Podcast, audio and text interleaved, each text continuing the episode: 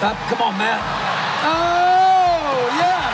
Mantown is still. Oh. Razors off. Willie George. Viva la France. Wow. Toomey for the win. Up. Oh. And it's two for Toomey. Oh, wow. Froning and Nistler looking like they're going to try to go unbroken. One rep remains. Froning and Nistler saved the best for last. Four for four on day one. That is a test win for CrossFit Jena. Vive la France. They are going back to Madison. Bienvenue dans Drop In, le podcast qui parle de compétition avec les athlètes qui la font. Bon, maintenant vous avez l'habitude, mais ensemble nous allons nous replonger avec un ou une athlète dans une compétition majeure de sa carrière. L'objectif, comprendre avec eux comment se passe un événement aussi important, comment ils ont performé ou ce qu'ils ont moins bien fait. Nous reviendrons aussi sur des moments de vie et les insights des grands rendez-vous de sport en CrossFit. Aujourd'hui, c'est un épisode qui me tient à cœur en tant que fan de sport et de commentaires sportifs. On va voir le rôle de commentateur en CrossFit. Aujourd'hui, je suis en compagnie de quelqu'un que vous avez déjà tous entendu et vu également. Si vous suivez un peu l'actualité CrossFit et compétitif également, c'est l'une des voix du CrossFit en France. Ellie Margerin est avec moi. Salut Ellie. Ça va? Comment tu vas, Quentin? Ça va nickel. Et toi? Écoute, impeccable. Tu m'as laissé prendre un petit café avant d'attaquer, donc euh, je, je suis au summum de ce que je peux envoyer. Je te, je te l'aurais bien offert, mais bon, malheureusement, on est un peu loin. Du coup, je suis désolé, tu es obligé de te le payer toi-même. Bon, on va commencer simple, on va faire comme d'habitude sur mes épisodes, un petit CV pour les nouveaux auditeurs et pour toi, euh, c'est une petite série de questions pour te présenter, un peu rapide, voilà, échange rapide. On va commencer simple, ton âge Ellie. Ah, Écoute, euh, je ferai 39 ans le 15 janvier. Oh ça va, t'es jeune encore. Merci. non, mais alors du coup, depuis quand tu fais du crossfit? Euh, J'ai démarré le CrossFit, euh, allez, on va dire en 2011. Ouais, ah, ah, 2011. Alors du coup, si je calcule un peu vite, ça fait 12 ans 13 13, 13 maintenant, t'as raison. 13, ouais. Je suis encore en 2023, mais j'ai du mal à passer les années à chaque fois. Euh, et du coup, pourquoi t'es arrivé dans le crossfit? Moi, je suis arrivé dans le CrossFit par hasard. hein. Moi, je faisais toujours beaucoup de sport. Euh, j'ai été flic pendant, pendant longtemps et j'avais la chance d'être dans un service avec euh, une salle de sport à disposition. Et du coup, euh, j'étais assez curieux, je faisais pas mal de trucs et j'avais des entraîneurs aussi euh, autour de moi, euh, des mecs qui faisaient soit mon boulot, soit un boulot assez proche, mais qui avaient tous un passif sportif. Des mecs titrés en pied-point, euh, des mecs avec des vieux diplômes de préparateur physique, genre des, des BE, des Acumèses. Et donc, on touchait un peu à tout. Mhm. Et, et à force de, de toucher un peu à tout, de travailler sur des programmes de prépa physique, notamment ricain, ben, un jour, il y a l'un d'entre nous qui s'est pointé avec euh, ce truc, la CrossFit, qu'il avait commencé un peu à chiner sur, euh, sur Internet. Et puis, on, on a commencé à s'y intéresser, et puis c'était mort. C'est vrai que quand on commence, des fois, c'est dur de, s'en sortir. Euh, on va en reparler après, parce que du coup, c'est rigolo. Je trouve qu'il y a beaucoup de gens qui sont tombés un peu par hasard dans le crossfit et on l'a tous un peu découvert comme ça. Euh, on en parlait en off avant de commencer. Moi, c'est en vous voyant passer en courant. Euh, du coup, c'est vrai que c'est un peu, c'est un peu rigolo. C'est, tout le monde, on n'y va pas parce qu'on connaît, on y va parce qu'on découvre et je trouve ça un peu incroyable, ce crossfit qui débarque comme ça dans nos vies. Quelles sont tes différentes casquettes dans le CrossFit? Je sais que tu en as plusieurs. Est-ce que tu peux toutes nous les dire? Ouais, on va essayer de faire court, mais en gros, à l'heure actuelle, aujourd'hui, mon rôle principal, c'est un rôle de formateur, ok, que je fais à Ouais. plusieurs niveaux. Je travaille principalement pour CrossFit HQ, ok, l- l'entreprise. Donc, euh, je forme les entraîneurs principalement en France maintenant, mais aussi potentiellement en Europe, euh, qui doivent passer les formations de CrossFit. Donc, le level 1 pour comprendre la méthode, le level 2 pour euh, développer ses aptitudes de coaching. Et puis, je travaille aussi sur euh, CrossFit Kids, qui est euh, la mise en place de la méthode pour les enfants. Après, je travaille euh, aussi comme formateur en propre. Donc, je fais des interventions dans des box où là, c'est plus bah, de l'accompagnement au quotidien sur l'opérationnel, mais que sur le coaching. Tu vois, moi, je suis pas sur, euh, sur le côté vente, etc. J'estime que c'est un autre sujet qui doit être respecté. Et, euh, et puis ensuite, bah, j'ai d'autres petites casquettes euh, à côté. Je programme pour des salles affiliées, euh, en travaillant en collaboration avec euh, Willy Georges. Je programme pour des masters, parce que je suis un jeune master, mais ça commence à arriver. Donc euh, là, c'est le même, euh, même tonneau. Et puis après, j'ai tout le, tout le reste des trucs, entre guillemets, qui, euh, qui m'amusent. Donc, euh, comme tu l'as dit un peu en intro, euh, commenter euh, des compétitions et puis, euh, et puis tenir des podcasts, parce que c'est un truc euh, qui m'amuse beaucoup. Voilà. Oui, c'est vrai, t'as un très bon podcast, on va en reparler après. Moi, je l'écoute très souvent. Euh, avec tous ces rôles que t'as, toutes ces activités que tu fais, parce que bon, toutes ces formations pour CrossFit, tu traverses toute la France, hein, on va dire que t'es un peu dans toute la France tout le temps. T'as le temps de t'entraîner? Ah bah oui, oui, moi j'ai le temps de m'entraîner dans le sens où euh, j'ai une manière d'appliquer le crossfit qui est très, euh, qui est très à l'ancienne, c'est-à-dire que je m'entraîne cinq fois par semaine, je fais un entraînement à haute intensité, je cesse de varier un petit peu ce que je fais euh, au quotidien. Si j'ai un peu de temps et que j'ai un peu la gouache, bah, peut-être que des fois je fais un petit truc en plus. Mais bon, en règle générale, ça, ça dure deux jours consécutifs parce qu'après, euh, mon corps me, me rappelle. Mais non, non, euh, j'arrive à m'entraîner. On a déjà une tradition dans les formations qu'on donne chaque week-end, c'est que chaque midi, on s'entraîne. Donc on a une heure de pause et nous, on, on la dédie euh, à l'entraînement. Et puis ensuite, j'ai une salle affiliée à côté de chez moi dans laquelle je coach et dans laquelle euh, aussi je m'entraîne. Donc pour tout dire, euh, une fois qu'on a fini là ensemble le podcast, je roule et je vais m'entraîner. Et je crois qu'aujourd'hui, sur, euh, sur le CrossFit Affiliate Programme, c'est euh, Everyday Back Squat. Donc, euh, on va se tamponner la gueule avec ça. Ah ouais. Donc le café va pas être euh, une mince. ça, ça va comprends. servir. tu comprends. On anticipe, on anticipe. Parfait. Et bah du coup, tu sais quoi? J'allais te demander ton PR en clean and jerk pour que les gens puissent comparer. Mais le PR en back squat que tu vises aujourd'hui. Ah, euh, ouais, je peux tout te donner. Hein. Euh, je- le mieux que j'ai fait au clean and jerk, c'est pas brillant. J'ai fait une fois 140 kilos. Et à l'heure actuelle, euh, je crois qu'avec Ouli, qu'on a fait le Wiscamp, là, j'ai peiné à mettre 120 kilos au-dessus de ma tête. Euh, mon plus gros back squat de toute ma vie, c'est 207 kilos. Ok. quand j'étais euh, jeune et fringant. Et aujourd'hui, vu qu'effectivement, il y a des séries de 1 dans le cap, donc euh, t'as raison, on risque d'aller chercher peut-être un petit PR du jour. Je sais pas, j'aimerais bien aller chercher peut-être 180 si j'ai le vent dans le dos, ça serait cool. Ouais, 100 dans le vent en bas, un petit, un petit ventilateur pour des. Exact- exactement. tu te mets d'une bouche d'égout, un truc comme ça, une bouche de métro, ça, ça aidera peut-être. et euh, du coup, pour terminer ce petit CV, ton mouvement préféré en CrossFit est celui que tu détestes. Bah, c'est toujours une question, euh, une question compliquée. Euh, je pense que le mouvement que, paradoxalement, que je préfère, alors que je suis très nul, c'est le snatch. Tu vois, mais dans le sens où, euh, voilà, c'est vraiment un mouvement que je maîtrise toujours mal malgré toutes ces années.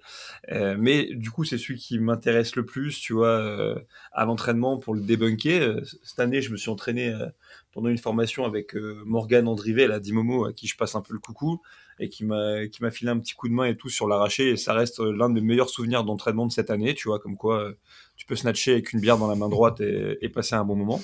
Et, après celui que je déteste le plus bah, c'est le dumbbell squat snatch. C'est pareil parce que c'est tout- toutes mes faiblesses qui sont mises encore plus en lumière. Mais mais voilà pour eux, c'est un peu les deux frères ennemis tu vois mais euh, mais ça ça reste encore des trucs euh, malgré tout que j'affectionne Ah ouais, donc en fait, on reste sur des ennemis jurés que t'aimes quand même un peu dans le, dans le fond. Parce que tu sais que ça Eh, t'aide.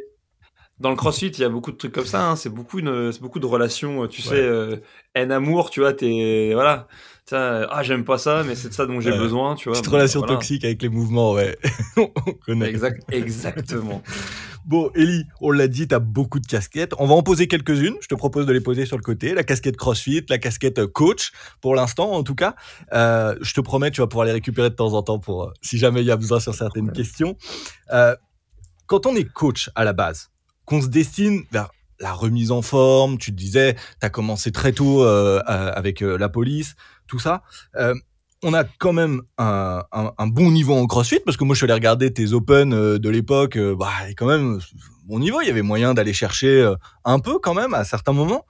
Euh, pourquoi, enfin comment on arrive à être commentateur euh, pour des compétitions sportives C'est les journalistes d'habitude qui font ça, c'est ceux qui savent pas faire comme moi qui font ça.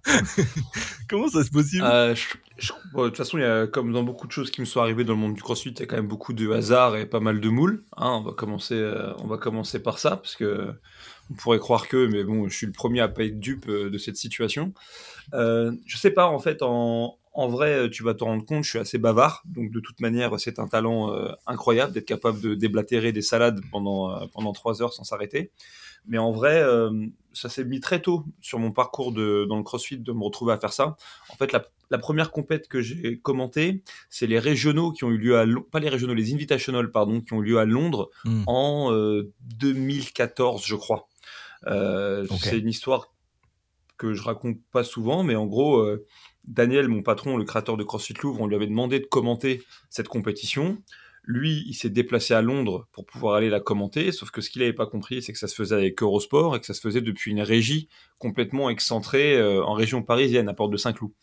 Et donc le jour de la, de la compétition qui se fait en direct, il me passe un coup de téléphone un samedi après-midi pour me demander ce que je fais euh, le samedi soir à 18h. Je dis bah écoute a priori rien. Il me dit bah c'est parfait, tu vas à la porte de Saint-Cloud, tu vas boire un café, tu vas commenter du coup euh, l'invitational.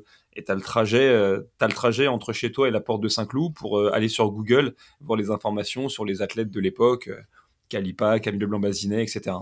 Et euh, je pense que ce qui a fait que je me suis retrouvé à être pertinent, c'est que comme tu l'as dit, je travaillais avec euh, une pigiste qui était à Eurosport en cabine et qui avait pas la moindre fucking idée de ce qui se passait euh, sur le floor, mais qui par contre euh, avait vraiment un déroulé très clair de la manière dont ça allait être mis en scène, comment assurer les transitions, comment lancer une pub, comment ci, comment ça.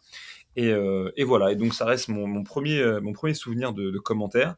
J'avais un pote à moi qui bossait pour le groupe TF1 qui m'a même récupéré les cassettes que je pourrais jamais mettre dans aucun magnétoscope puisque de toute façon euh, c'est des trucs pro, mais de l'époque pour que j'ai le souvenir. Et voilà, et c'est, tombé comme ça. Ça c'était donc je dis 2014-2015. Et ensuite il s'est plus rien passé à ce niveau-là jusqu'en 2017 où, euh, où au French pour la première année on s'est dit ok il faut qu'on, qu'on arrive à montrer ce qu'on fait. Donc on était à Charletti. Si on organisait un stream, Ok, donc euh, si on organisait une rediffusion en direct, ce qui était un truc qui se faisait pas en France euh, à cette époque-là, et, euh, et donc du coup, quand il a fallu trouver quelqu'un bah, pour euh, assurer les commentaires, et qu'à l'époque en plus on voulait les faire à la fois en anglais et en français, bah, je suis le seul mec qu'ils ont trouvé qui était à la fois qui faisait un peu de crossfit, qui était potentiellement euh, bilingue, même si j'ai un accent anglais avec qui est absolument atroce, mais je le garde, et qui était schizophrène parce qu'il fallait être capable de, tu vois, de changer un peu de, personnalité à volonté pour parler français ou anglais, et, euh, et ça s'est fait comme ça. Et les, games, c'est finalement venu un petit peu plus tard quand, euh, quand CrossFit a commencé à s'intéresser au développement vraiment euh, à l'échelle d'un pays. Et c'est comme ça que la passation s'est faite. C'était un peu, c'est naturel. Donc en fait, j'allais te demander par la suite, est-ce que tu as commencé un peu dans le grand bain tout de suite avec du gros matos et tout? Bah ouais, du coup quasiment, parce qu'à Eurosport, pour avoir un peu visité, c'est quand même belle, une belle machine. Donc tu as connu ces magnifiques petites cabines où on est enfermé à deux, deux micros, des écrans devant. Ah ouais, du vrai matos de professionnel pour commencer, c'est fou. partir là-dedans. C'était, euh, c'était drôle parce qu'en fait, finalement, j'ai commencé avec ça. Et après, j'ai fait que des trucs plus précaires, tu vois. Donc, euh, donc je me suis dit, ok, c'est, c'est sympa, on est, on est bien installé là. Donc, effectivement, comme tu expliques, donc t'as le, t'as le flux vidéo qui t'arrive, donc euh, du direct. Toi, tu poses ta voix par-dessus. T'as un bouton qui te permet de parler, un bouton qui permet de, de te taire. Donc, euh, Myriam, elle veut toujours que j'appuie sur ce bouton-là à ma place pour que je la ferme. Euh, et puis ensuite, oui, c'était un peu plus. après les, les- situations de travail, c'était un peu plus Mad Max, quoi. Donc, à l'époque de, à l'époque de, de Charletti, franchement, on n'avait rien. On avait Ouais. les lignes avec les hits et notre culture générale autour des différents athlètes. Euh, Myriam était d'un côté de la scène, moi de l'autre, et euh, on se parlait comme ça. On avait, a priori à cette époque, même pas de retour vidéo, tu vois. On faisait tout, euh, on faisait tout à l'œil. Et Mhm. puis, et puis la première année où on a commenté les, les CrossFit Games, c'est la même chose. C'est-à-dire qu'on avait vraiment pas de budget. Et donc, on était dans l'appartement de, de Julian et, de, et avec Myriam, dans la cuisine. On avait un mur, on avait mis les photos de tous les athlètes. Donc, on aurait dit, franchement, on aurait dit des notes de recherche euh, pour ceux qui connaissent cet environnement-là. Et, euh, et on parlait là-dessus. Et la, et la, l'année où on a été à, à Madison pour commenter, on leur a, donc c'est pareil, euh, ils n'étaient pas sûrs de pouvoir nous accueillir euh, correctement. Euh, on leur a dit écoutez, nous, il nous faut pas grand chose, hein, il nous faut euh, un peu d'espace et euh, voilà, deux écrans et, et on y va. Et donc, il faut faire très attention hein, avec euh, les États-Unis parce que si tu leur demandes quelque chose et qu'ils te disent oui, ils vont te le donner. Mais c'est tout ce qu'ils vont te donner. donc, il faut pas avoir peur d'être exhaustif. C'est ça que je veux dire au cas où si un jour vous parlez avec un, avec un ricain. Parce qu'ils nous ont vraiment posé un fucking container, bam, en dehors du stade, avec une connexion Wi-Fi, deux écrans, des chips de banane, et vas-y mon pote, tu vas passer 12 heures par jour là-dedans. Et euh, mais c'était très très très cool. C'est vraiment des, des, très bons souvenirs. Et, et puis et voilà, et quand même quand on commente les, les CrossFit Games, et c'est en train d'arriver un petit peu en, en Europe. Alors toute l'architecture, là, je la dépeins en rigolant comme étant un truc assez euh, sommaire, Mm. mais en vrai, tu as des outils. Tu as des, euh, t'as des fucking outils qui sont filés par la team média des, des games pour, euh, pour t'assurer un peu euh, la bonne préparation, la culture G, le déroulé, un truc pour voir les classements aussi en direct, les chronos. Donc, donc au final, ça te permet vraiment, si t'es bien préparé, d'avoir une bonne emprise sur ce qui se passe. C'est vraiment cool. Mais c'est ouais, c'est roots quoi. C'est ce que c'est ce que j'allais dire. Bah, souvent, hein, moi qui, qui ai connu un peu ces déplacements-là, même pour des grands médias traditionnels, c'est aussi route euh, très souvent. Euh, quand on se déplace, c'est pas non plus. voilà, on n'est pas dans le petit confort de nos régies habituelles. Mais euh, effectivement, j'allais te demander aussi, ouais, t'es allé à Madison, ça devait être une expérience incroyable. J'allais te demander si les Ricains, ils font aussi grand pour leur spectacle, qui, sont les CrossFit Games et les médias. Je sais que les juges étaient très bien accueillis. J'ai pu échanger avec Stéphane et tout. Je sais que l'accueil était très bien. Pour les médias, comment ça se passe là-bas Est-ce qu'on est aussi bien accueilli que les athlètes ou est-ce qu'on se sent un peu sur le côté ou pas du tout? Non, moi, de toute façon, je te dire déjà pour commencer, j'ai pas une mentalité de pleurnichard à me dire euh, ils m'ont pas mis le petit tapis rouge, ils m'ont pas donné ça. Non, franchement, c'est pas trop mon c'est pas trop mon délire. Euh, faut, faut quand même remettre les choses dans, dans, le, dans leur contexte, c'est-à-dire, euh, alors les athlètes, je laisse ça de côté parce que c'est vraiment une problématique euh, autre, mais déjà quand tu es, quand juge, franchement, moi j'ai jugé une année au CrossFit Games les, les élites individuelles, c'est vraiment une expérience particulière, tu travailles 12 heures par jour, donc les mecs vraiment ils prennent soin de toi parce qu'ils savent que voilà, il faut que ça, il faut que ça tienne. Et si, et si tu as 12 si as 12 juges, enfin même pas, si tu as 12 athlètes sur le floor, tu as peut-être 36 juges sur le floor et tu as trois équipes. Tu vois, l'équipe qui va passer après mm. toi, l'équipe qui est en off, qui est en train de regarder les scores et tout. Donc c'est aussi pour ça que les mecs, ils sont archi soignés parce qu'en vérité, ils bossent, tu vois. Enfin, je veux dire, euh, Steph et, euh, euh, ou Pierre, mon, mon collègue qui est aussi parti juger aux Games, enfin, je veux dire, voilà, ils, ils le diront mieux que moi, mais c'est une expérience où vraiment, vraiment, tu travailles et tu as de la pression parce que au CrossFit Games, je veux dire, ton, ton patron, que ce soit Bosman ou Dave Castro, ils veulent un event professionnel, donc toi, tu dois délivrer quelque chose de professionnel. Donc, il n'y a pas de souci. Quand tu es quand même dans le team média, il faut remettre les choses dans, le, dans leur contexte. Moi, qui ai jugé les élites individuelles et qui ai fait euh, team média, honnêtement, en termes de stress, mais laisse-moi derrière mon écran avec mon micro. Hein. tu, tu, vois, c'est vraiment... Euh, ça n'a rien à voir. Donc, euh, donc je dirais qu'après, il y a beaucoup de moyens qui sont mis de la part de CrossFit pour le feed américain, mais c'est normal parce que c'est quand même quelque mm. chose, on est encore très centré sur les États-Unis, c'est un programme qui est diffusé aux États-Unis. Le flux euh, vidéo et les commentateurs sont les mêmes que ceux qui pourraient être amenés à, passer sur ESPN, etc. Donc, euh, donc c'est sûr qu'il faut un standard qui est très élevé. Et ensuite, euh, nous, on est un peu une équipe de francs-tireurs, un petit peu les, les différents pays. Donc, tu as les Brésiliens, tu as les Français, tu as les Italiens. Euh, mais en vrai, euh, je crois que ça nous plaît. C'est-à-dire que moi, le, le, CrossFit, plus quelque part, plus c'est roots, plus je trouve que c'est plus je trouve que c'est cool, tu vois. Donc euh, non non, on est on n'est pas du tout mis de côté, c'est juste qu'on a une équipe qu'on appelle l'équipe internationale et voilà et donc on a notre vie entre nous, on sait que pendant le temps des games, c'est pas la peine d'aller lever la main pour dire excusez-moi, il y, a plus d'eau chaude, comment on fait? Tu vois, non, fais ton taf, tu vois, fais du mieux que tu peux. Ensuite, on débrief et puis pour l'année prochaine, on se dit ok, qu'est-ce qu'on peut améliorer, où est-ce qu'il faut aller? Mais non, non, euh, hmm. il y a vraiment on n'est pas mis de côté. Mais une nouvelle fois, le team média en termes de taf, on charbonne. Hein. Il n'y a pas d'histoire mais euh, j'estime quand même que je charbonne moins que les mecs qui jugent sur le floor. Euh, voilà, la pression n'est pas la même. Ouais, c'est sûr que bon, quand tu es juge, euh, il y a beaucoup d'enjeux autour de toi. On rappelle quand même que les CrossFit Games, c'est un truc énorme. Il y a beaucoup d'athlètes qui jouent pas leur vie, mais quand même qui jouent une bonne partie de leur carrière là-dessus. Et c'est vrai que vous, aux médias, bon, faut juste le raconter au public faut juste relativiser ce qui se passe et puis donner un peu ce qui arrive aux gens. Donc oui, c'est pas non plus un enjeu incroyable, mais c'est quand même bien. Tu, sais, tu pourrais te dire, euh, j'ai compris. En fait, j'ai compris, Ellie. Une banane, toi, ça te suffit. On te met une petite banane, une petite clémentine pour que tu puisses manger, et puis c'est bon. Allez hop, un micro et c'est parti. En vrai, en vrai, c'est pas loin de ça. Après, ce qui est cool quand tu fais les, commentaires, c'est deux, deux choses. C'est que tu es dans une position incroyable pour passer, euh, pour passer des messages. Mmh. Donc ça, c'est quand même chouette. Donc là, pour le coup, euh, je remets un peu ma casquette de formateur, mais, mais des fois pour recentrer le débat, pour vulgariser un petit peu ce que c'est le CrossFit. C'est que j'ai un mec qui s'appelle Dominique Boniface. Euh, qui euh, faisait pas de CrossFit, qui est tombé sur les CrossFit Games sur YouTube complètement par hasard cet été, et du coup il s'est inscrit dans une box à Samarobriva à Amiens, entre guillemets à cause des, tu vois, à cause du stream. Donc je lui passe le coucou si jamais il écoute ce, podcast là. Et, et, voilà, donc ça c'est très cool.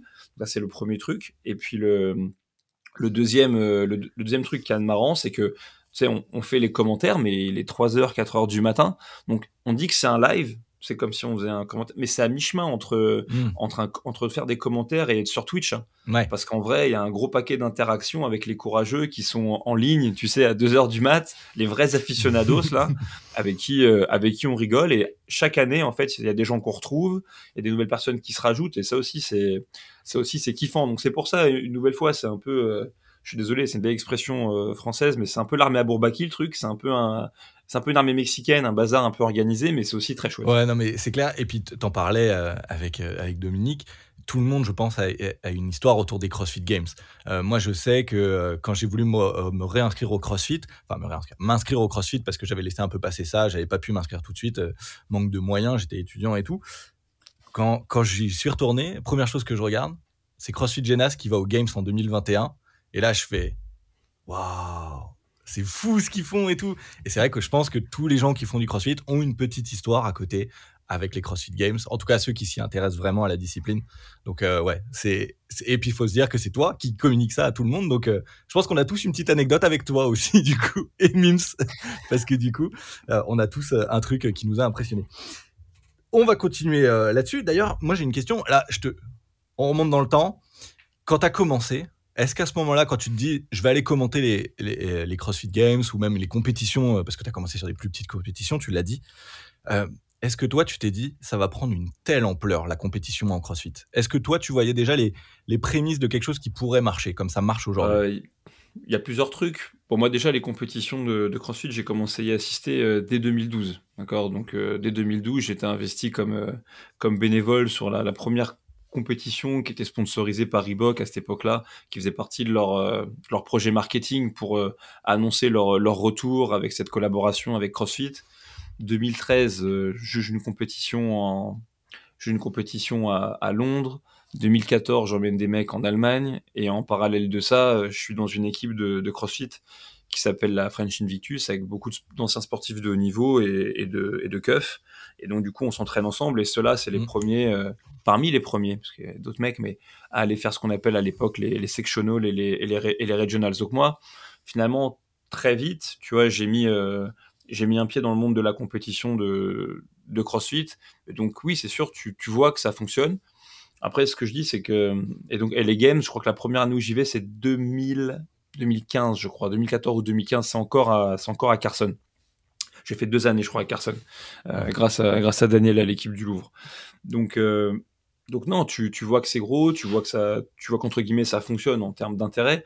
Après, parfois, je trouve qu'on perd de vue quelque chose qui est très important, c'est que dans le monde du CrossFit, la compétition, sauf pour peut-être les quelques athlètes qui sont professionnels, mais il faut, enfin, il faut, c'est plus simple quand tu considères que c'est un moyen et pas une fin. Tu vois, par rapport à ta pratique, mmh. euh, surtout si tu vises à pratiquer moyen ou long terme, parce que, euh, parce que des fois, euh, à l'heure d'aujourd'hui, il y a tellement de compétition, tu vois, tu as des gens qui peuvent faire du crossfit pour faire de la compétition, c'est cool, il n'y a, pas de, y a pas de problème, mais pour la plupart des pratiquants ou des gens peut-être qui vont écouter le podcast, chez nous, euh, l'environnement de la compétition, c'est juste un moyen parmi d'autres, tu vois, de, de créer un environnement dans lequel plus facilement tu vas te pousser dans l'intensité, plus facilement tu vas, tester des choses nouvelles, etc. Et ça fait partie intégrante de l'histoire de la, de la méthode parce que Glassman disait tiens c'est marrant les gens pourraient mourir pour des points. Donc allons-y mettons ça à profit pour voir et expérimenter qu'est-ce qui marche qu'est-ce qui marche pas. Et ça vient aussi de sa conception de la condition physique. Il disait le mec est le plus en forme c'est celui qui s'en sort le mieux peu importe l'épreuve qu'on lui propose et le bon moyen de tester ça serait de faire une compète. C'est ça un peu la genèse tu vois quand même des, des games. Et euh, donc c'est sûr que c'est un truc euh, qui est très divertissant. Après quand on parle de fonctionner c'est là où parfois les gens se trompent. J'ai déjà eu un une explication de texte là-dessus avec euh, Mickaël Bouteillon qui organise les affiliés de battle, ok, euh, à qui pareil, je fais un, gros bisou. Et c'est qu'en fait, en général, plus la compétition est belle, ok, moins elle est rentable. Donc euh, tu peux montrer mmh. n'importe quel gros événement siglé entre guillemets CrossFit et je te montre un je te montre un event qui justement parce que ils veulent faire les, les choses bien, c'est un event qui soit va être à l'équilibre financier, euh, soit parfois même va perdre un petit peu, euh, un petit peu d'argent. Et c'est aussi le cas de, de beaucoup de choses qui sont liées au, CrossFit Games et qui expliquent plein de décisions qui, qui, sont faites. Donc ça fonctionne dans le sens où ça suscite l'intérêt tu vois, des pratiquants et que c'est un super terrain d'expérimentation, tu te construis plein de souvenirs. Et, euh, puis quand tu es dans ce milieu-là, franchement, tu t'éclates, tu, tu, revois tes potes souvent. Imagine là tous les Français qui vont aller à Miami pour Wodapalooza la semaine prochaine. En fait, ils vont retrouver plein de potes de partout, tu vois, de la Réunion, de la France, de différents coins. Donc c'est génial. Pour autant, après, pour les mecs qui organisent ces events, ok, et pour les partenaires, savoir si ça fonctionne dans le sens est-ce que c'est lucratif? Ah, faut pas se tromper, hein, c'est un tout petit écosystème. Et c'est aussi parfois euh, là où il y a une dichotomie entre des athlètes qui sont investis à 1000% et qui sont parfois euh, frustrés mmh. d'un manque de reconnaissance euh, ou parfois d'un manque de feedback financier et la réalité d'un écosystème où sur le terrain, l'argent tombe pas du ciel, quoi. Donc, euh, c'est tight un petit peu pour tout le monde. Ouais, je vois, ok. Non, mais c'est intéressant de, voir aussi la compétition sur plusieurs axes. Aussi le côté financier, le côté euh, organisation et le côté euh, bah, compétiteur pur, athlète, ou sur lesquels les standards sont pas les mêmes d'attente et de, perception des choses. Donc, ouais, je comprends. Maintenant que tu l'expliques comme ça, c'est vrai que c'est quelque chose qui, ça m'est pas venu tout de suite en tête, mais c'est vrai que c'est intéressant et c'est un, axe intéressant à réfléchir en tout cas je vois que tu parles bien, que ça déroule, ça défile, tu es bavard, tu l'as dit, mais tu t'en sors vachement bien. Est-ce que toi, tu as essayé de l'améliorer, ça? Parce que je pense que de base, comme tout le monde, ça vient pas tout seul. Euh, il y en a qui sont un peu plus forts que d'autres pour discuter, mais tu t'es amélioré, tu as essayé de faire des trucs pour améliorer ta diction, pour essayer de, commenter. Est-ce que c'est un travail que tu as fait toi ou, comme tu disais, roots, et puis on voit et on, tente et on s'amuse? Non, euh, sur, euh, sur l'addiction, euh, à dire vrai, je pense que j'ai encore beaucoup de travail à faire. Parce que je suis un mec qui parle euh, relativement vite. Et si tu veux savoir, j'ai des problèmes de prononciation sur les chointantes, les sifflantes et les palatales.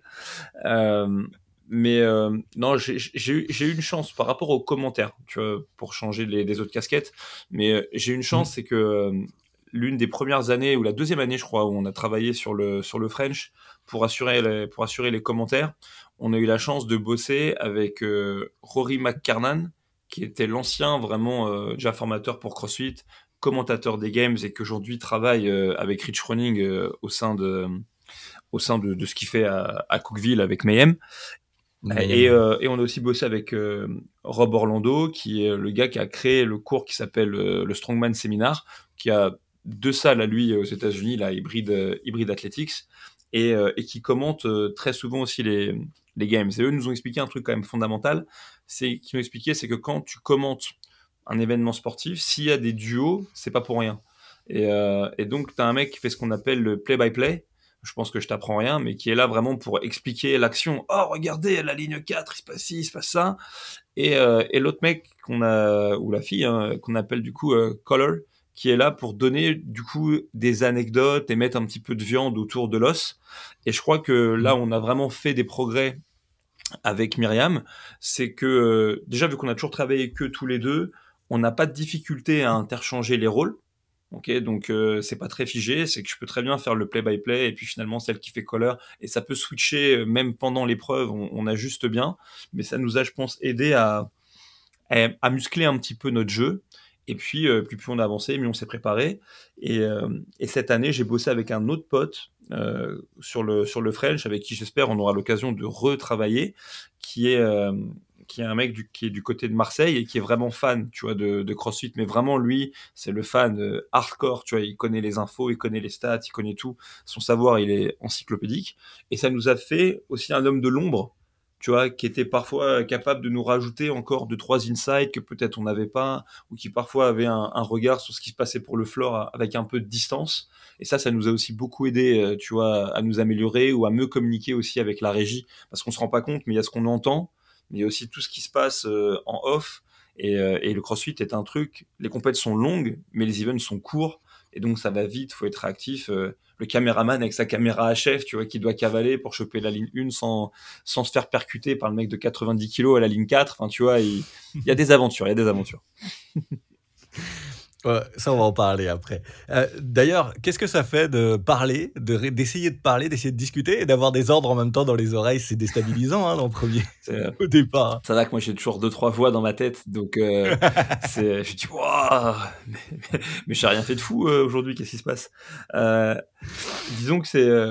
moi, j'ai de la chance, j'ai toujours, fait des, j'ai toujours eu des boulots stressants. Tu vois, entre mmh. guillemets, je travaille bien sous pression, donc ce que j'ai pu faire en tant que formateur, c'était stressant. La, la police euh, amène aussi son, sa dose de, de stress. Euh, et avant ça, je travaille dans un restaurant et c'est peut-être encore plus stressant que la police euh, en fonction de l'endroit où tu travailles. Euh, Ouais. Donc moi, finalement, c'est un truc qui me fait marrer, tu vois. même plus ça monte, plus ça, même des fois plus ça, si ça gueule dans les oreilles ou machin, c'est un truc qui me fait rire. Euh, parce qu'on appelle ça être dans le jus, tu sais, quand tu es dans un restaurant et que tu prends des, tu prends une sauce. Donc, euh, Oui. donc je trouve, je trouve ça, en fait, je trouve ça assez marrant. Ça donne l'impression, même si c'est un, un job qui est très statique, que tu es quand même dans l'action et c'est assez grisant finalement. Donc non, je trouve ça cool, moi. Ça me fait rire. Est-ce que toi, à côté, tu consommes beaucoup de sport? Est-ce que tu regardes beaucoup de compétitions sportives? Et est-ce que ça t'influe euh, Enfin, est-ce que ça influe sur ton commentaire au CrossFit euh, pour justement essayer de t'aider de, de ces idées-là? Euh, alors, je suis pas un gros consommateur de, de sport euh, à la télévision, pour être franc. Déjà Ouais. parce que j'ai pas beaucoup de temps euh, et que je suis toujours à droite à gauche, donc c'est compliqué de me poser. Il y a, j'essaye d'aller voir quand j'en ai l'opportunité du sport en vrai. Donc, j'ai de la chance. D'a- notamment les vendredis soirs, c'est quand je pars en formation. J'aime bien faire un truc un peu spécial le vendredi, donc euh, pas faire le fou. Mais cette année, par exemple, on m'a emmené voir euh, l'équipe des Lyonceaux à Lyon, parce qu'il y a une box de CrossFit qui est partenaire de, de ce club qui essaye de, de monter et d'avancer. Et du coup, ça me plaît, moi, de voir des events sportifs, tu vois, euh, différents. J'aimerais voir beaucoup plus de choses qui soient liées au monde du, du sport de combat, parce que j'ai des potes à moi, soit qui sont combattants, soit qui organisent, ok, des events, mais malheureusement, c'est très souvent le week-end et du coup, je suis pas dispo. Mais je dirais que le sport que je consomme le plus en tant que spectateur, c'est quand même les sports de combat une nouvelle fois parce que même le décalage horaire m'aide. Tu vois, je peux me lever un samedi matin à, à 5h45 pour regarder un UFC. Et, euh, et, pour les, et pour les commentaires, à dire vrai, si, euh, si jamais j'essaye de, de m'inspirer ou s'il y a des gens qui me plaisent en termes de commentateurs, c'est souvent des commentateurs euh, anglo-saxons. Tu vois, euh, franchement, même des fois sur les, c'est que mon c'est que mon opinion et j'ai vraiment j'ai zéro expertise là-dessus mais je trouve très souvent quand tu vas regarder par exemple des, les commentaires en France bah, notamment sur les sur les sports de combat bah, très souvent euh, tu as l'impression que le, presque le commentateur il est il est vraiment euh, partial. Alors je dois l'être aussi hein, sans m'en rendre compte mais ça biaise un peu le truc parfois entre l'image que toi tu vois et, euh, et les commentaires que tu entends et, euh, et à l'inverse, euh, je dois avouer, quand je regarde la, même chose euh, aux États-Unis, je trouve qu'ils ont une manière, un, je sais pas, c'est plus équilibré dans leur manière de présenter l'information, ça a l'air moins biaisé, et puis c'est fun, quoi. Sais, en anglais, les commentaires, c'est vraiment marrant, quoi. Look at this, oh, it's amazing, like, look at his head move, oh, oh, look at that! Tu vois, les mecs qui peuvent s'envoyer, c'est comme les Brésiliens qui commentent le foot, tu vois. Et, euh, du coup, je trouve ça marrant. Non, mais là où tu as raison, euh, tu, tu, tu les imitais d'ailleurs très bien. Moi, j'aime beaucoup. L'imitation des Américains qui commentent, j'aime bien. Mais c'est vrai que les, Américains, je pense que c'est aussi dans leur langue, ont, ont une langue qui, qui donne tout impressionnant. Tu sais, et dans leur façon de parler, tout est waouh! Tu sais, t'as l'impression que ça pète quand ils parlent, et c'est vraiment euh, différent du français où on est peut-être un peu plus calme, un peu plus posé, un peu plus réfléchi, même s'il y a des, commentaires enflammés euh, incroyables qui existent en France. Mais c'est vrai que les Américains, ah, ça donne, ça danse, tu as l'impression d'être là, tu peux t'ambiancer avec eux. Et euh, c'est vrai que le commentaire américain est très impressionnant là-dessus. Ils ont un savoir-faire euh, depuis de- des années. Aussi, à côté, tu as une chaîne YouTube, un podcast.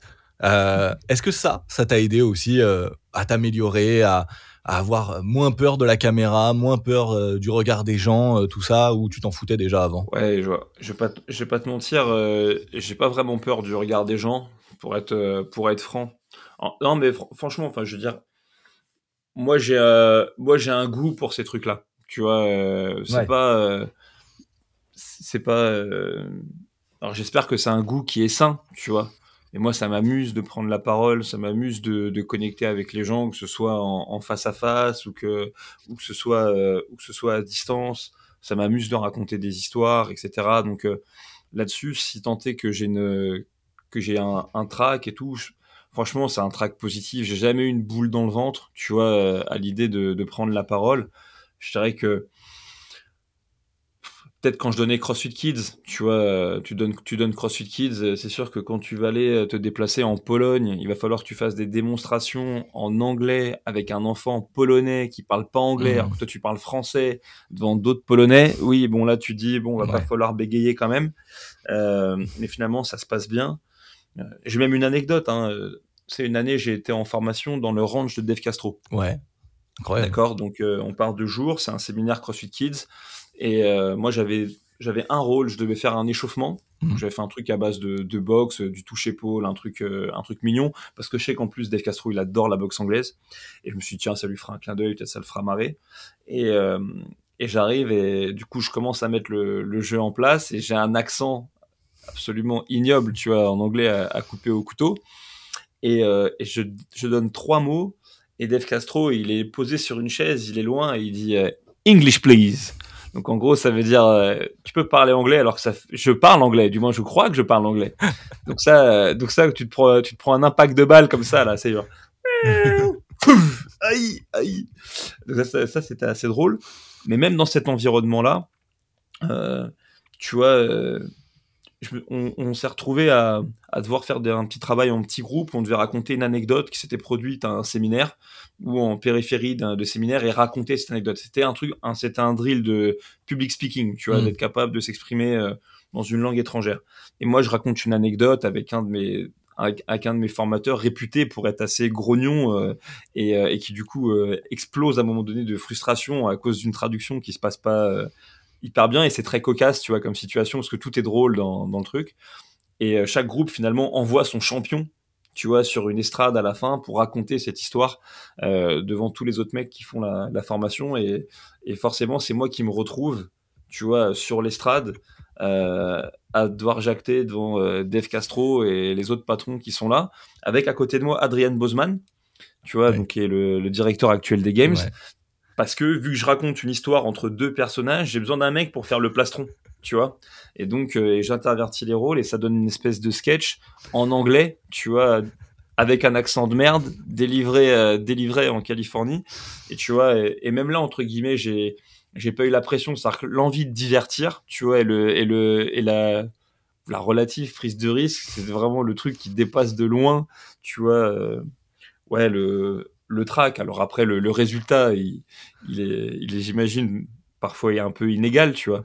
Mais euh, non, franchement, euh, je crois que c'est un truc qui m'a toujours fait rire. J'avais vu dans une vidéo que tu disais que les Américains ils donnaient peut-être un surnom, le, le français fou, ou c'était quelque chose comme ça. Ça vient de là? Ça vient de cette histoire-là, tu penses? The Crazy Frenchman, euh, je, Ouais. je, je pense que c'est plus les Brits, tu vois, qui m'ont Ah oui. ouais, qui m'ont donné ce, qui m'ont donné ce, ce surnom-là. Mais c'est parce qu'ils ont beaucoup, ils ont beaucoup passé de temps avec moi à l'époque où je faisais, euh, où je, où je faisais euh, tous les métiers. Tu vois, donc euh, Mm. j'étais j'étais encore collègue et, et je commençais à traduire des formations, voire même à, à en donner. Je coachais en même temps et du coup, des fois c'était fou parce que je pouvais je pouvais assurer une traduction ou un, un bout de formation de 9h à 18h. À 18h, faire OK les gars, bisous, on se voit demain. Je partais bosser, je travaillais jusqu'à 4h du matin. Je dormais jusqu'à 6h, je me relevais le dimanche à 8h, j'étais au garde à vous.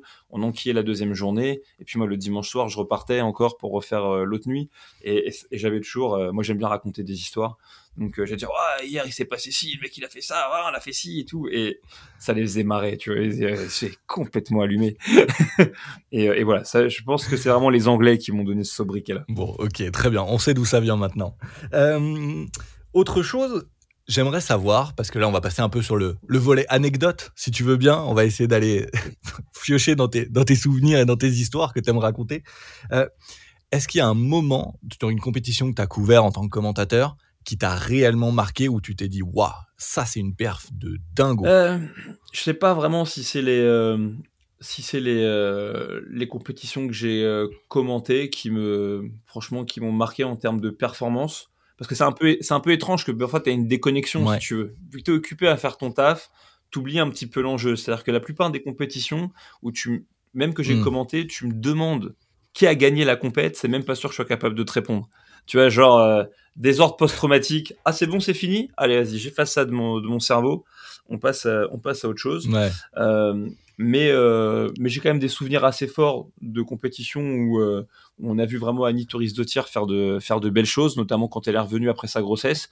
Moi, moi c'est typiquement euh, quelqu'un dont je suis pas fan, tu vois, de, de base, dans le sens où voilà, c'est jamais vraiment côtoyé, mais tu sais, des fois on parle, on peut te dire tiens, tel athlète est sympa, celle-là est moins sympa, lui est le truc, comme ça. Mais franchement, elle, je trouve Mm. que sur le floor, elle délivre. Tu vois. C'est-à-dire qu'à un moment donné, c'est bien beau de dire lui, ceci, cela, mais dans le sport, c'est la performance, tu vois, qui parle. Et en termes de, longévité et de, cette capacité à être présente dans les instants un peu clés, elle a quand même fait parfois la différence.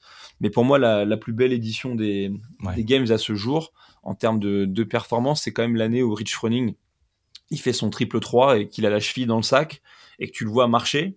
Et ça, c'est pas une compétition que j'ai couverte, c'est une compétition que j'ai regardée et tu te dis, non, mais comment ça, comment ça il marche? Il peut pas courir 3 miles, mais c'est impossible. Euh, et, où du coup, tu le vois, il est vraiment euh, en queue de classement et où petit à petit, tout au long de la compétition, tu vois, euh, il revient, il remonte. Pour moi, ça, ça reste. C'est l'année où je suis devenu fan de Rich Froning. Tu vois, avant ça, je, comme tout le monde, moi j'aime bien. C'est ça, peut-être un truc franco-français, mais je me dis bon, il est où l'outsider? Tu vois, il est où le mec qui va venir un peu le numéro 2 Exactement. On a envie de voir, tu vois, le, un gars prendre la place du, du champion. Et, et, franchement, à partir de cette année-là, bah ouais, je me suis dit, ah ouais, non, le mec, franchement, il euh, y a rien à dire, il est, il, est fort, il est fort. Et, euh, et c'est un truc que moi j'aime bien, cette capacité à, peu importe que tu sois l'outsider ou celui qui est supposé être au sommet, mais cette capacité à te relever quand t'as, quand t'as trébuché, je trouve que vraiment, ça, c'est des, des trucs que je trouve vraiment inspirants d'un point de vue euh, sportif euh, et puis même pour la pratique euh, en général.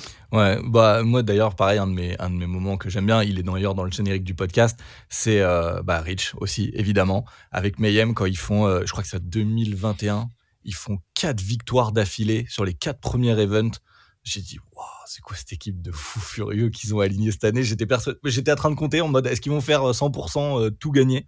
Bon, ils n'ont pas tout fait, mais euh, c'était incroyable. Et Willy, Willy quand même, hein, parce que moi je suis un peu patriote là-dessus, sur le bicouplet, où il gagne, tu sais, les deux à la suite. Ça, c'était aussi très impressionnant. Et, d'ailleurs, les Américains qui s'enflamment avec le fameux Willy George, vive à la France c'était euh, c'était vraiment un gros moment de sport j'avais beaucoup aimé c'était incroyable. Je, pense que ce moment là en plus euh, c'est la première année de participation de, de, Willy aux Games et la capacité qu'il a eu à faire un, top 10 non seulement c'est un grand moment sportif mais je pense que c'est vraiment aussi un, un tournant dans la, la professionnalisation de sa carrière. C'est à dire que mmh. moi il y a vraiment que deux athlètes des CrossFit Games euh, avec qui j'ai dont j'ai été très proche euh, c'est Willy George euh, et, André Houdet, qui sont vraiment deux mecs euh, très différents, mais les deux ont un point en commun, c'est que les deux sont des professionnels. Hmm. Et ils se sont, et ce qui est intéressant, c'est qu'ils sont comportés en professionnels, tu vois, avant, euh, avant d'être pro. Tu, tu, tu, tu, vois ce que je veux dire? Là, comme tu, comme tu disais, là, on a, avant qu'on démarre le podcast en off, il me dit ça va, 9h, c'est pas trop tôt. Et je te dis, bah non, 9h, on est pas mal. Et tu m'as dit, euh, non, mais des fois, pour certains, ça fait tôt. Et je dis, bah, parce que c'est des branleurs. Je dis ça un peu de manière provoque. Mais c'est parce que, c'est genre, euh, que ce soit Willy George ou André, si on prend les sportifs, tu vois, du monde du crossfit. Mais attends, mais avant même de percer, d'être où que ce soit, T'inquiète pas qu'à 9h du matin, ils, avaient déjà fait leur premier entraînement, tu vois, ils étaient déjà pliés et qu'ils avançaient. Et puis même dans le monde du crossfit, en vrai, si tu penses tout, à tous les autres acteurs, les honneurs, ils sont debout à 5 du mat, euh, les coachs sont debout à 5 du mat, euh, les, athlètes, combien de mecs s'entraînent avant d'aller au boulot, tu vois, et donc à 9h, bah, ils sont déjà entraînés, ils sont déjà au taf. Donc, euh, donc voilà, donc pour moi, ce moment-là, que tu décris là avec euh, avec le bicouplet et ben en fait pour moi c'est un moment qui est important parce que je pense que c'est le moment où Willy a gagné ses, euh, ses, ailes tu vois auprès des autres athlètes des games. C'est-à-dire où vraiment ils se sont dit ok lui c'est devenu quelqu'un. il est euh, il est des nôtres tu vois. Et je pense aussi que c'est à partir de là où où lui qui se comportait déjà en professionnel et ben ça lui a ouvert aussi la porte de d'avoir ce fameux retour mm. dont, on parlait et qui est tellement difficile pour les, pour les passionnés du sport de CrossFit à, obtenir. Bah voilà, je crois que Willy l'a obtenu à ce moment-là. Ouais, clairement. Bah, je crois que même lui, il le dit. Hein, euh, c'est devenu quelqu'un du jour au lendemain. Euh, des Matt Fraser, tout ça venait lui serrer la main. Donc, euh, c'est c'est vraiment un grand moment de sport. Et je pense que ça sera un des moments marquants plus tard quand on y reviendra sur le CrossFit. Si jamais ça continue à grimper comme ça, on dira bah ça, c'était le début. Ça avec Carole aussi, qui est l'une des premières à y être allée aux Games. Euh, Carole Castellani, bien évidemment. Euh, pour, pour continuer sur les anecdotes comme ça, un peu, parce que moi j'aime bien, moi c'est le but de mon, de mon podcast, hein, d'avoir des, des, petites anecdotes qu'on n'a pas entendues. Est-ce qu'il t'est déjà arrivé des galères en tant que média, en tant que commentateur Ou est-ce que tu as vu des trucs Tu parlais d'un caméraman qui doit pas se faire fusiller par un athlète qui passe et qui fait sûrement 40 kilos de plus que lui? Est-ce qu'il t'est arrivé des, coupures de micro, des streams qu'on plantait complètement où il fallait revenir en plein milieu d'un event incroyable? Est-ce qu'il t'est arrivé des trucs comme ça? Bah, en fait, véritablement, il t'arrive que ça, tu vois, quand tu fais ce, ce genre de, de boulot. C'est-à-dire qu'un stream, en moyenne, ça dure 13 heures. Donc, euh, espérer que t'aies pas de soucis techniques pendant 13 heures, c'est un peu une utopie. Euh, donc, il y en a eu plein. Je te dirais quand même l'année dernière, quand, quand j'ai travaillé depuis la France et que, et que Julian, qui est souvent celui qui est l'homme de l'ombre pour la technique, lui était aux États-Unis. Franchement, c'est là où c'était le plus chaud, parce que quand tu avais un problème, bah, le seul mec qui pouvait t'aider, il était un océan de toi. C'est là quand même, tu réalises la technologie, c'est incroyable. Mais, euh, mais mmh. ça m'est arrivé de, de, commenter des écrans noirs pendant euh, trois minutes euh, sans problème, à faire en sorte que bon, que qu'on essaie de meubler jusqu'à ce que ça se remette en place. Et puis aussi quand quand tu es juge, tu peux te retrouver à avoir euh, avoir des galères sans arrêt. Alors ça va qu'il y a des tas de systèmes, tu vois, de de entre guillemets de, de sécurité pour te servir un petit peu de, de parade. Mais, ouais. mais franchement, des, des, des, anecdotes un peu un peu marrante, euh, ouais, j'en ai eu, euh, j'en ai, j'en ai eu quand même quelques-unes. Donc, euh, des noirs, des fous rires aussi, beaucoup. Oui, bah, quand ça fait longtemps que tu parles, au bout d'un moment, le cerveau il craque. Hein. Ça, c'est compliqué à gérer. Et puis surtout, il faut faire attention avec le rire parce que, tu sais, aujourd'hui, enfin, tu peux. comment dire? Moi, je suis partisan de, de, penser que tu peux rire de tout, mais tu peux pas rire de tout avec n'importe qui, n'importe quand, n'importe comment. Parce que, surtout quand tu as une quand tu as un auditoire qui est large, et euh, moi j'ai déjà commis cette erreur, bah, parfois quand tu, quand tu ris de quelque chose, bah oui, tu, tu amuses certains, mais tu vexes d'autres, tu vois. Et t'es pas là pour être clivant quand tu, quand tu commentes, tu vois. Au contraire, tu veux, tu veux fédérer. Mais ça, c'est des trucs compliqués. Donc, des fois, est-ce que tu te laisses rigoler? Est-ce que tu coupes le son? Est-ce que tu vois Est-ce que ce que tu vas dire va pas être mal interprété? C'est toujours, euh, toujours compliqué. Mais euh, non, après en en tant que juge, j'ai voilà, pas eu trop de j'ai des anecdotes, mais j'ai jamais eu trop de problèmes. Mais juste des moments où voilà, tu es là, tu es dans la salle de brief, on te dit les gars, il y a ça et ça comme problème, donc soyez sûr d'être maître de votre couloir et, et, donc toi tu transpires un peu parce que tu sais que tu es observé et, euh, et, quand, et quand tu, tu prends une décision de refaire revenir un mec, de, l'empêcher de bouger pour qu'il passe à la prochaine, avant qu'il passe au prochain mouvement, pour qu'il termine ses rêves. Donc l'athlète, il est un peu contrarié et tout. Toi, tu dis, j'espère que j'ai pas fait une connerie et tu te retournes et, tu vois le regard approbateur de peut-être du, head judge de la zone ou peut-être de Bosman qui fait juste ça. Tac, un petit, c'est un petit mouvement de tête. Tu dis ah bah, ok, je, garde mon job une journée de plus apparemment. Et, euh, et voilà, c'est drôle. Franchement, c'est des moments sympas. Ouais, c'est vrai que je pense qu'il y a beaucoup d'anecdotes. D'ailleurs, anecdotes qu'on aura autour de ce podcast. Je vais le dire honnêtement, j'ai lancé Ellie sur cette question-là. Est-ce qu'il y a des galères, des problèmes techniques? L'appli, elle a planté. Voilà. Comme ça, on était, on était sûr que ça tombe bien. Euh, c'est la base. Ouais, exactement. C'est toujours comme ça. Euh, j'aimerais revenir parce qu'on a parlé un peu du fait que vous étiez allé à Madison, tout ça, etc. Euh, je mets souvent l'accent sur le fait que nos athlètes sont pas professionnels de CrossFit, donc c'est très souvent euh, de leurs propres dépenses qui partent sur ces grosses compétitions-là. Vous, c'est pareil euh, C'est vous, c'est vos petites économies qui vous ont payé un peu les voyages à Madison et tout ça, ou est-ce que vous avez été euh, aidé financièrement là-dessus? Ça, ça, dépend, en fait, c'est une, une, rencontre, une rencontre de volonté, si tu veux.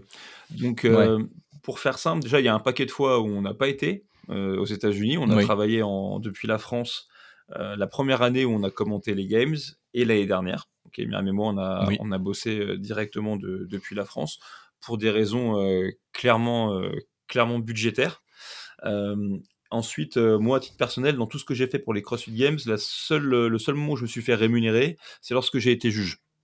Ok, quand j'ai été juge pour, pour les indives, mais parce que je, je pense, bah déjà, les, les, juges des élites individuelles sont tous des membres du séminaire staff donc des gens quand même qui ont un paquet, euh, un paquet d'heures de mmh. vol dans le monde du CrossFit.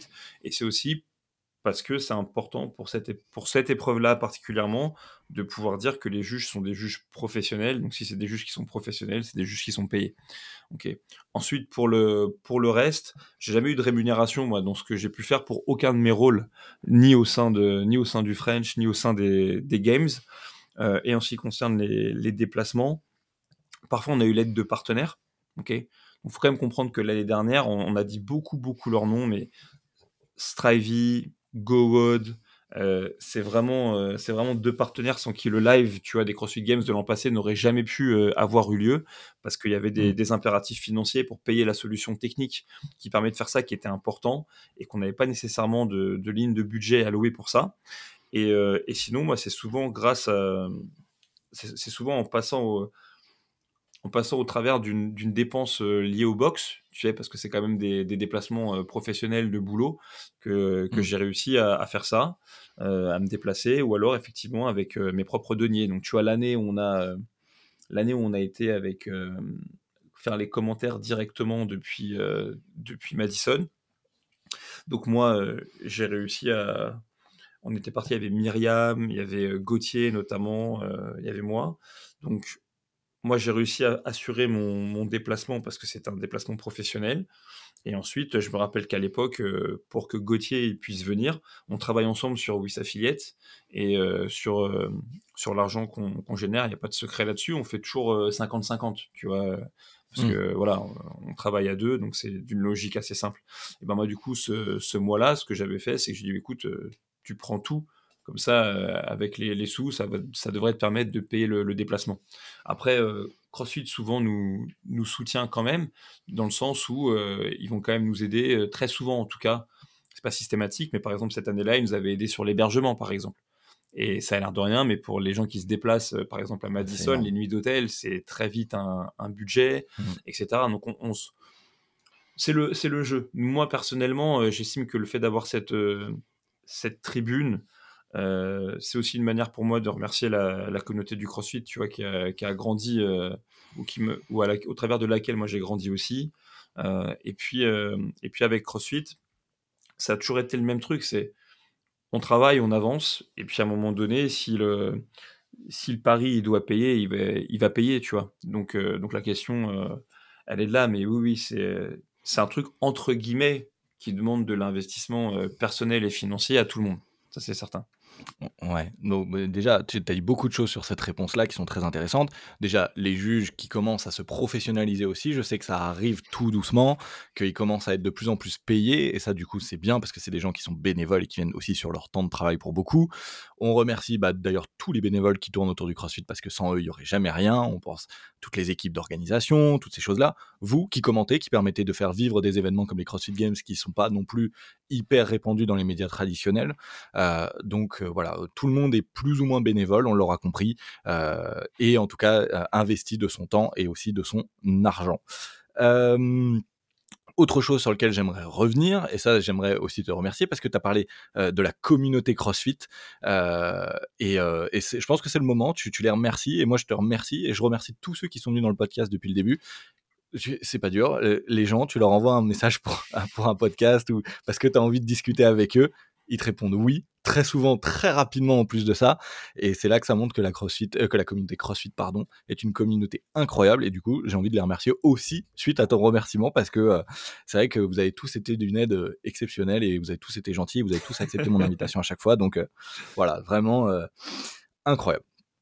Bon, allez, on repasse sur. euh, Allez, hop, là, tu mets ta petite casquette de spectateur de CrossFit euh, tout simple. Euh, D'ailleurs, si toi, en tant que premier spectateur, parce que c'est souvent ce qu'on dit, les gens dans les régies, euh, les gens qui travaillent et tout ça, on est les premiers spectateurs du, du, du, du, bah, du programme qu'on diffuse. Tout, du coup, il y a toi, il y a Mims et il y a tous les gens en régie. En tant que premier pe- spectateur, tu aurais toi des axes d'amélioration à apporter à la compétition? Euh, Tu vois, est-ce que tu aurais des idées pour dire ah est-ce que la compétition en CrossFit comme ça, ça pourrait être plus sympa? Euh, Je pense notamment parce que j'en ai parlé avec Lucas Eusé sur un ancien podcast. euh, le coach sur les teams, par exemple, ça pourrait être intéressant de peut-être plus l'impliquer. Est-ce que toi, tu as des axes de réflexion comme ça qui pourraient rendre encore plus attractif la compétition en CrossFit? Franchement, ça dépend de ce que tu as envie de faire de la compète. C'est-à-dire que, Hmm. À la base, hein, les CrossFit Games, si on parle de ça, le but c'est de réaliser le test de fitness, tu vois, euh, le plus pointu possible. Et euh, tout en comprenant bien que ce test de fitness, en vrai, vu qu'il est sans fin, il tu vois, il, se comprend des fois à grande échelle. C'est que ça, des fois, ça me fait rire quand je dis ouais cette année les games, j'ai pas, pas trop aimé. Dis, souvent en général, il n'y a pas d'argument vraiment derrière, mais c'est pour te dire, mais chaque année raconte une histoire différente en fait, un test différent. C'est quand tu joues à Jumanji, t'as pas envie de jouer plusieurs fois la même partie. Bah là, c'est le même truc, ok? Et euh, et donc s'il s'agit de faire le test de fitness le plus pointu possible et d'expérimenter des choses différentes chaque année, comme c'est ce qu'on peut voir au travers de l'Open, les quarts, les demi et les games, en vrai, euh, je trouverais ça prétentieux de dire qu'on peut, euh, qu'on peut faire mieux. On peut faire mieux, mais les gens qui sont en charge de ce navire-là, bon, bah, je pense qu'eux-mêmes, ils mènent des réflexions assez pointues et que et qu'ils veulent avancer année après année. Et si on fait le, si on fait le bilan entre les CrossFit Games de 2007 dans le range de Dave Castro, tu vois, avec 30 pelos euh, invités sur, euh, voilà, sur billet, et ce qu'on va voir au Texas, tu vois, cette année pour 2024, bon, je pense qu'il n'y a pas photo, tu vois, sur, sur ces petites 20 années d'existence. c'est c'est un truc de fou et ils envoient. Après, donc il y, a ce volet-là, il y, a le volet test de fitness qui est très en lien avec la méthodologie, où je crois que vraiment ça fait tellement partie de l'ADN de, qui on est et de, et, de ce qu'on fait, ce serait vraiment, ouais, ce serait prétentieux de, de dire ok on peut faire ci, on peut faire ça. Par contre, par contre, le deuxième volet, et là ça concerne peut-être davantage du coup même les athlètes qui font ce sport, c'est qu'il y a d'un côté ce test de fitness, mais de l'autre côté, il y a la professionnalisation d'une activité sportive. D'accord? Que donc, à un, moment donné, les axes d'amélioration, c'est comment est-ce que je fais pour, euh, pour rendre le crossfit plus facilement consommable? Tu vois, donc là, je te parle pas d'un test de fitness. Je te dis pas que le contenu de la compétition, il va être mmh. mieux ou moins bien que ce qui se fait sur le côté. Mais comment est-ce que je fais pour que le fait de regarder une compétition de CrossFit soit user-friendly, tu vois? Euh, Tu regardes une compétition de CrossFit, si t'es pas, si tu fais pas partie de la communauté, tu comprends rien. Tu comprends rien à ce qui se passe. Tu comprends pas l'enjeu, tu comprends pas les critères de, de validité d'un mouvement, tu comprends pas qui est premier, qui est mmh. dernier. Et une compétition, même un gros redonne. Hein. Tu as 20 000 catégories, ça démarre à 8 h du matin, ça se termine à 18 h le soir. C'est indigeste au possible. C'est pour ça que c'est. Euh, bah, tu travaillais avant, toi, tu me l'as dit, dans le milieu de la musique électronique. Là, à l'heure actuelle, on fait des rêves parties dans des carrières de gypse, tu vois, pour des fondus de, de la trance, tu vois. Voilà, voilà notre sport, ce que c'est.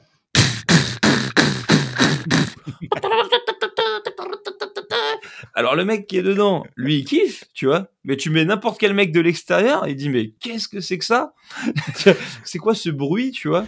Et, euh, et, il se barre, tu vois. Et, euh, alors qu'aujourd'hui, c'est marrant. Moi, je me posais la, je me posais la question, tu vois, sur la musique électro, par exemple. Donc, euh, moi, j'ai eu la chance de fréquenter très vite des mecs qui, dans la boîte, ils étaient payés pour aller sécuriser les catacombes, les ci, les ça. Et ceux qui aiment la, ceux qui aiment la musique un peu hardcore, ils savent que si je dis carrière de gypse, c'est pas pour rien. C'est que des soirées dans des trucs comme ça, t'en as eu un paquet depuis très longtemps. Ensuite, tu as toute la musique euh, électronique un peu commerciale, tu vois, euh, qui est arrivée, un peu adoucie, là. On peut commencer avec... Ce DM, tout ça. Exactement. Même, même scooter, à la rigueur. C'est les vieux trucs à l'ancienne, tu vois. bon, voilà. Are you ready? Tu vois, le même truc. Et ce qui est très drôle, c'est que là, je demandais pour Wiss Affiliate à des mecs de m'envoyer de la, de la, musique sur laquelle ils aiment bien woder. Et le nombre de mecs qui m'ont envoyé de la musique électronique hardcore de ouf, c'était incroyable. Mais c'est parce qu'aujourd'hui c'est de la musique qui commence à devenir grand public tu vois. Euh, ce qui était avant euh, un festival, des festivals tout pourris euh, avec des extas partout, machin, bah aujourd'hui c'est quand même devenu, vas-y, tout le monde va faire Wanderlust, je sais pas quoi, tu vois. C'est devenu grand public. Et en fait, j'utilise cette image de, de la musique électronique parce que la boucle a été bouclée, c'est-à-dire que c'était un truc hardcore, très confidentiel.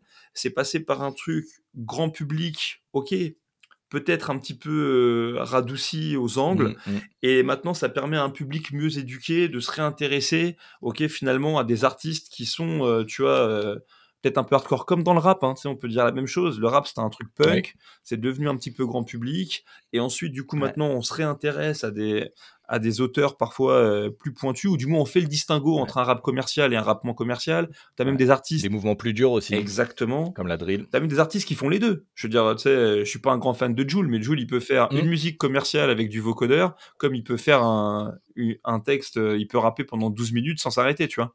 Donc, euh, mmh. donc t'as ça. Le, le graphe, la même chose, voilà, plein de trucs. Et en fait, je crois que dans le CrossFit, on est un peu là. C'est-à-dire que les CrossFit Games, ça va un peu mieux, mais c'est vraiment le truc le plus, entre guillemets, le plus hardcore que tu peux trouver, un peu obtus et pas très user-friendly. Moi, je crois que le vrai axe d'amélioration, c'est se dire, OK, comment est-ce que je peux prendre cette matière et cette idée de test de fitness, les mouvements, les individualités, aussi les équipes, pour proposer peut-être un format un peu différent, un peu plus facile à consommer, avec, mmh. avec des attentes qui sont, qui sont plus claires, dans lequel je peux faire et un travail d'éducation et aussi rendre véritablement le sport un peu mainstream l'UFC a eu le même chemin. Enfin, c'est, je veux dire, euh, voilà. Aujourd'hui, tu as des mecs qui vont te dire, euh, ils sont fans de l'UFC, et puis ils sont contents de te ressortir des vieilles vidéos de, de l'IVC ou de je sais pas quoi, qui étaient les compétitions vraiment à main nue au Brésil. Euh, mais l'IVC, ça aurait jamais été nulle part, tu vois. Il faut passer par un truc un peu comme ça pour que ça, pour que ça revienne. Et je crois que le truc, il est là. Alors, je pense qu'ils y travaillent, hein, les, les, les, patrons au niveau des games. Il y a quand même pas mal de rumeurs sur le retour de formats de type Invitational, etc. Euh, en France, on commence à arriver euh, aussi avec la Belgique à avoir des petites ligues un peu, euh, un peu sportives. Mmh. Voilà, ça, je pense que c'est un vrai axe d'amélioration. Après, il faut pas dénaturer la méthode, il faut continuer à passer les, bons messages. mais je pense que ça peut être aussi un truc pour les athlètes qui leur donnerait différents niveaux pour s'exprimer, tu vois. Et aujourd'hui, un mec qui veut gagner sa vie en, tant qu'athlète de CrossFit, il, a quasiment pour obligation de percer au CrossFit Games, ce qui lui laisse finalement que peu de chance. Alors que si tu avais un circuit avec euh, des events plus courts, ce serait pas des ce serait pas des vrais tests de CrossFit dans le sens où forcément c'est moins complet ou alors faudrait regarder toute la saison tu vois pour se faire euh, pour se faire une idée. Mais ça serait peut-être un truc que tu pourrais streamer pendant une heure et demie un vendredi soir ou un samedi soir en direct et où tu serais content et où tu pourrais suivre. Et, euh, et voilà. Il y a aussi un, un, autre travail qui est un travail de scénographie. C'est-à-dire donc le format doit permettre d'être consommé plus facilement c'est certain. Et ensuite à ce qu'on appelle la, la scénographie ou l'information à l'écran qui doit contribuer aussi à rendre le truc euh, plus lisible. Et ça aussi, mmh. c'est un gros travail, c'est-à-dire comment est-ce que le floor qu'on utilise, on peut aller là-dedans. Et il y a eu des tentatives hein, qui ont été faites euh, par le passé. Il y a, y a des gens qui étaient partis de chez CrossFit pour monter un truc qu'on appelait le grid, tu vois, qui, aurait pu, qui aurait pu être un format intéressant. Une nouvelle fois, c'était pas du CrossFit, parce que tu avais que des spécialistes, en fait, chacun dans leur domaine au sein d'une équipe qui s'affrontait. Mais il y a des choses intéressantes. Pour le coup, il y avait un entraîneur qui avait une image, euh, qui avait un rôle assez important. moi, je trouve que c'était assez naze parce que il y avait trop de mise en scène justement autour de l'entraîneur et compagnie, alors que peut-être ce qu'on a envie de voir, c'est peut-être des temps morts, peut-être avoir, euh, bah, si on prend l'exemple de Flo, Florent Paillasson avec un micro pour entendre ce qu'il va dire à ses athlètes, etc. Ça, ça peut être cool. Euh, et puis, puis euh, moi j'ai vu quand on a fait le, le face-off à, Toulouse, j'ai vu un mec comme Yuan Gigor, pareil avec sa casquette de coach, ça peut être marrant. Donc il y a des tas d'axes, mais je dirais c'est l'axe numéro un, c'est le format. L'axe numéro 2, c'est la scénographie pour faire un truc plus grand public. Et comme ça, ensuite, mmh. les gens, quand ils s'intéressent vraiment, clac, là, ils retournent, ils retournent voir le vrai truc, mais avec un œil plus, plus informé, si tu veux. Ouais, donc pour faire un, gros résumé de tout ce que tu as dit, alors c'est hyper intéressant, moi je pourrais rebondir sur 15 000 trucs que tu as dit, donc j'adore. Mais axe 1, comme tu as dit, on croit en notre format, pour l'instant on y croit, il est bon, il a marché jusque-là, on essaye de tenir ça, en tout cas pour la partie compétition, hein, vraiment, WOD, tout ça, event plutôt, euh, toutes ces choses-là, ça on garde ça, on garde le test de fitness global, euh, et par contre c'est à nous à côté, parce que je dis nous parce que je m'inclus dedans, mais dans euh, tout ce qu'on fait service à côté, essayer de mieux penser la scénographie, tu disais de la compétition, peut-être aussi plus en parler, plus le développer, plus que les, que les gens, ça devienne mainstream, et que les gens comprennent ce qu'on fait et comprennent la compétition à part entière. Il faut de, il faut, de l'éducation, si tu veux. Parce que la compétition, c'est quand même. Euh, c'est le feu, c'est bien, ça tient chaud, mais ça peut te brûler. et aujourd'hui, mm. dans le monde du crossfit, la, la compétition, c'est quelque chose qui attire beaucoup de monde euh, vers le crossfit, mais c'est aussi parfois quelque chose qui vient diluer le message de ce que c'est que la méthodologie. C'est ce que j'allais te dire. Tu vois et, euh, ce que j'allais dire. Et, si tu veux, c'est pour ça que c'est euh, c'est pour ça que c'est si important euh, d'éduquer à 100% parce que quand tu vas dans une box de CrossFit, tu vas pas dans une box de CrossFit pour apprendre à snatcher 120 kg et faire des saltos arrière. Peut-être que dans ton développement, ça va t'arriver de snatcher 120 kg et de faire des saltos arrière, tu vois? Mais tu viens pour apprendre à bouger, être en bonne santé, te sensibiliser à comment t'alimenter, te dépasser et, euh, et, être en forme. Et quand je dis en forme, c'est genre tu vas, tu vas devenir un spartiate du quotidien, tu vois, tu vas devenir ton Léonidas à toi, euh, mais dans, avec beaucoup de bienveillance, avec beaucoup de sécurité, dans un projet quand même long terme, tu vois. Et après, mm. dans ce microcosme-là, bah, tu as des gens qui ont cette appétence, tu vois, pour, euh, pour la compétition et qui, et qui vont en faire. Et, donc voilà, je pense que il y a encore ce, travail. Euh, on a compris l'intérêt de la compétition. On sait qu'on veut utiliser ce que ça dégage de, de positif. Et il y a toujours ce, c'est pas de la méfiance, mais comment est-ce qu'on le gère ensuite euh, au quotidien dans la boxe tu vois, euh, pour, euh, pour que tout le monde finalement puisse s'épanouir. Ça, c'est pas un enjeu facile. Non, mais ça, c'est un message intéressant que tu sors parce que moi, c'est vrai que c'est un, truc que j'ai souvent. Donc, moi, bon, je travaille à, la radio. J'ai des gens qui sont passionnés de sport à côté de moi, donc ils connaissent tous ces sports-là. Quand je leur ai dit que je faisais du crossfit, qui m'ont vu énormément maigrir, ils sont intéressés, ils se sont dit Qu'est-ce que tu fais? Ils tapent crossfit, ils tombent sur les CrossFit Games, et là, ils me disent Mais c'est ça ton sport de taré? Mais c'est pas possible. je peux pas faire ça, moi. J'ai dit, mais moi j'ai commencé, je faisais 120 kilos, tu peux le faire. Il y a pas de souci. En fait, je trouve que des fois la compétition, euh, même si je suis fan de ça et que j'adore euh, la, scène compétitive en CrossFit, euh, elle fait un peu souffrir le, sport en lui-même. la méthodologie. Parlons, si on doit couper le truc, le sport c'est la compétition, la méthodologie c'est ce qu'on fait nous au quotidien. Et je trouve que des fois, bah, ça entache un peu parce que bah, la première référence que tu trouves quand tu tapes CrossFit, c'est les Games. Et malheureusement, je trouve que bah, ça, ça dessert un peu notre entraînement. Donc, bon, c'est comme ça, mais tu peux pas. ouais, je pense que tu as des disciplines qui le gèrent. parce que des disciplines plus vieilles, ok, qui le gèrent mieux. Tu vois, parce qu'il y a plus de recul. Je pense mmh. qu'on est au tout début, donc forcément, c'est pas évident. Mais prenons un truc concret. Prenons une nouvelle fois, je suis très biaisé, mais, mais prends les sports de combat.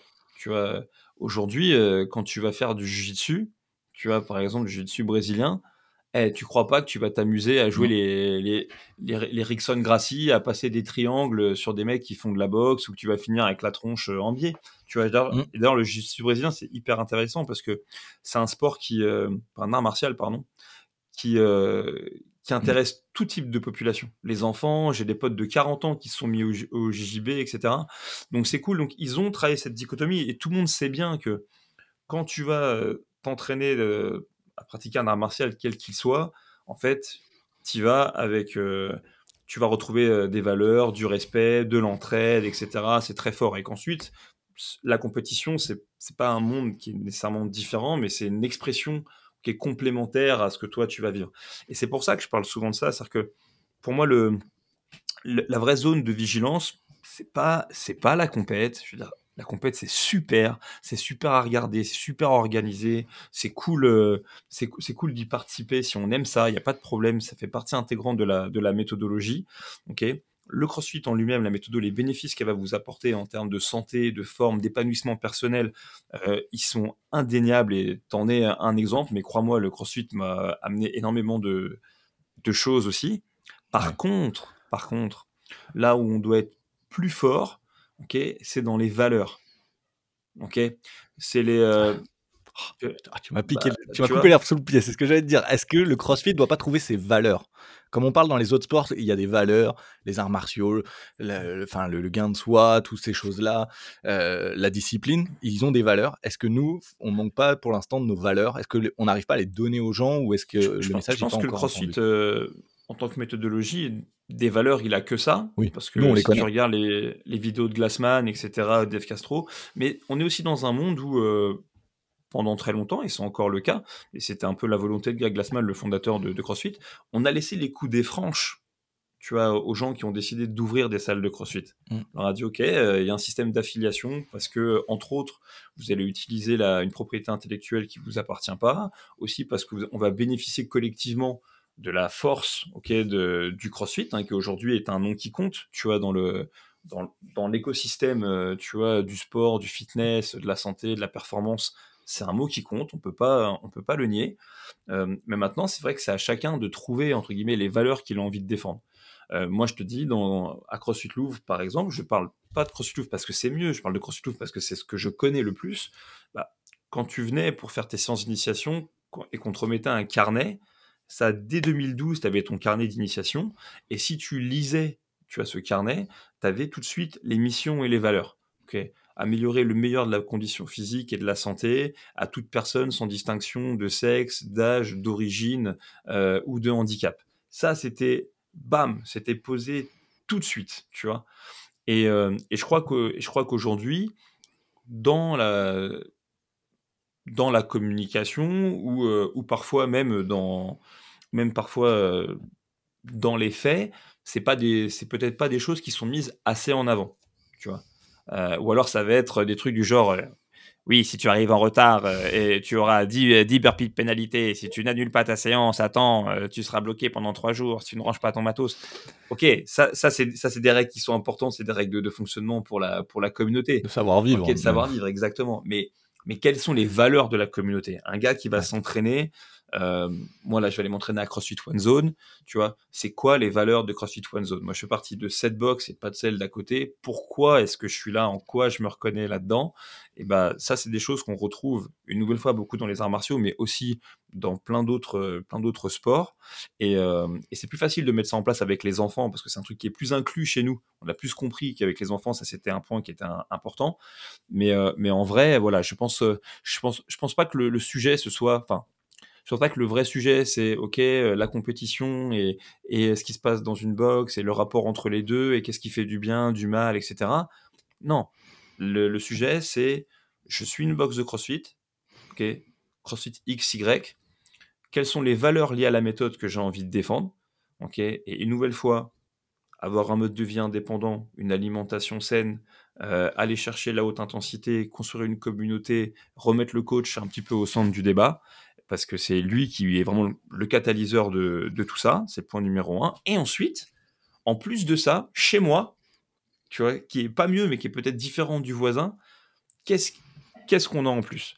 Et peut-être que des fois, ce que tu as en plus, c'est euh, bah, peut-être que c'est le côté que la compétition est plus important. Peut-être que ce que tu as en plus, c'est que bah, en fait, euh, moi, euh, j'ai décidé bah, de m'intéresser plus particulièrement aux enfants. Peut-être que moi, j'ai décidé plus ci, plus ça.